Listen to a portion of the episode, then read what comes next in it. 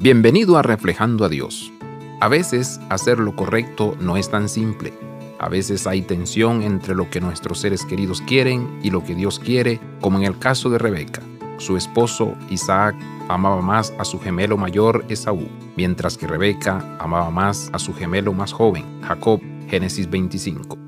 Dios le había dicho claramente que quería levantar a Jacob, pero su esposo quería bendecir a Esaú, versículo 23.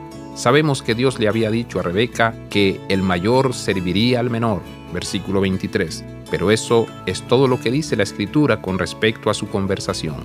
¿Por qué Rebeca hizo lo que hizo? Simplemente no lo sabemos. Sin embargo, sí sabemos que su solución trajo mucho dolor.